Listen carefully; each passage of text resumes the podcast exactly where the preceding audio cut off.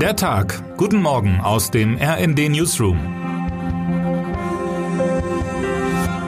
Es ist Freitag, der 16. Juni. Ja, okay. Es gab ein Ruckeln, aber inzwischen hat sich alles schon wieder zu Ende geruckelt. Als Bundeskanzler Olaf Scholz mit dieser kühnen Deutung die jüngsten Koalitionsstreitigkeiten vom Tisch zu wischen versuchte, war er nicht gut beraten. Derartige Bemäntelungen der Dinge werden von vielen Wählern und Wählerinnen als wirklichkeitsfremd empfunden, von manchen auch als überheblich. Durch Deutschland muss ein Ruck gehen, hat der frühere Bundespräsident Roman Herzog einst in einer berühmt gewordenen Rede gesagt und hinzugefügt, wir müssen Abschied nehmen von liebgewordenen Besitzständen. Alle sind angesprochen, alle müssen Opfer bringen, die Großen mehr, die Kleinen weniger, aber es müssen auch alle mitmachen. Die lesenswerte Rede vom April 1997 enthält Passagen von frappierender Aktualität. Herzog wies auf die gewachsene Innovationskraft Asiens hin. Er erwähnte das robuste Wachstum in den USA. Alles wohlgemerkt vor 26 Jahren. Und er verlangte von den Deutschen damals ein Umdenken auf vielen Feldern gleichzeitig. Von mehr Anstrengungen in der Bildung bis zu Reformen der Verwaltung und der Sozialsysteme. Wir brauchen wieder eine Vision.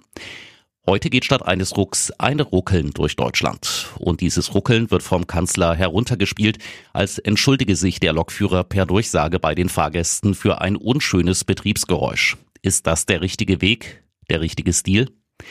Gegen Robert Habeck, den großen politischen Verlierer der letzten Wochen, kann man sagen, was man will.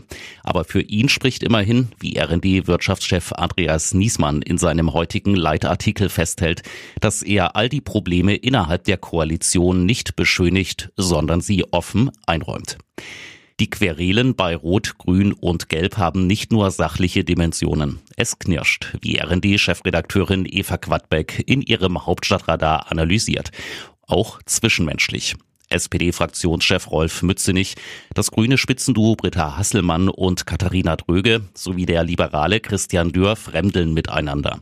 Auf den darunterliegenden Ebenen der Parlamentsgeschäftsführer und Vizefraktionschef sieht es, abgesehen von ein paar Ausnahmefällen, in denen persönlich solide Beziehungen über die Parteigrenzen hinweg bestehen, noch schlechter aus. Überall ist Sand im Getriebe.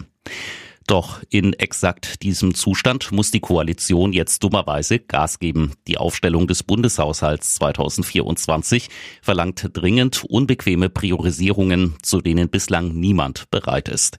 Die Rezession bremst die Staatseinnahmen. Sämtliche Ressorts aber planen munter steigende Ausgaben.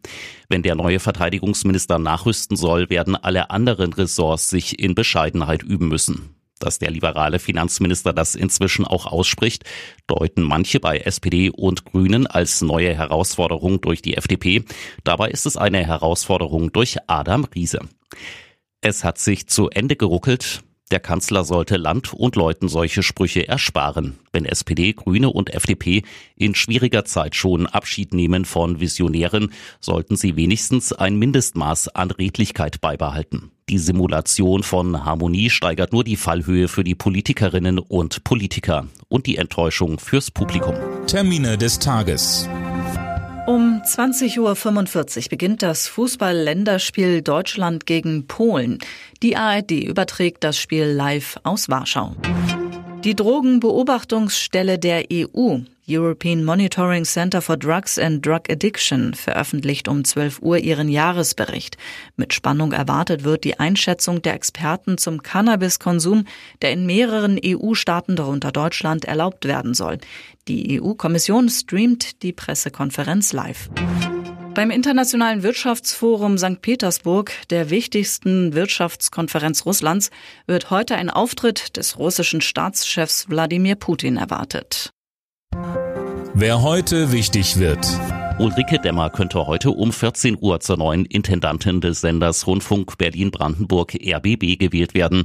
Die 50 Jahre alte Journalistin diente von 2016 bis 2021 zu Zeiten der schwarz-roten Koalition als stellvertretende Sprecherin der Bundesregierung. Zuvor war Demmer Leiterin des Berliner Büros des Redaktionsnetzwerks Deutschland RND. Begonnen hatte sie ihre Karriere beim ZDF. Es folgte eine Station bei Magazin Focus. Weitere Kandidatin bei der heutigen Wahl ist Heide Baumann, zuletzt Mitglied der Geschäftsführung von Vodafone Deutschland. Die bisherige RBB-Intendantin Patricia Schlesinger war nach einem Skandal um Vetternwirtschaft und Verschwendung im August 2022 fristlos entlassen worden. Und jetzt wünschen wir Ihnen einen guten Start in den Tag. Text Matthias Koch. Am Mikrofon Imme Kasten und Philipp Rösler. Mit rnd.de, der Webseite des Redaktionsnetzwerks Deutschland, halten wir Sie durchgehend auf dem neuesten Stand. Alle Artikel aus diesem Newsletter finden Sie immer auf rnd.de slash der Tag.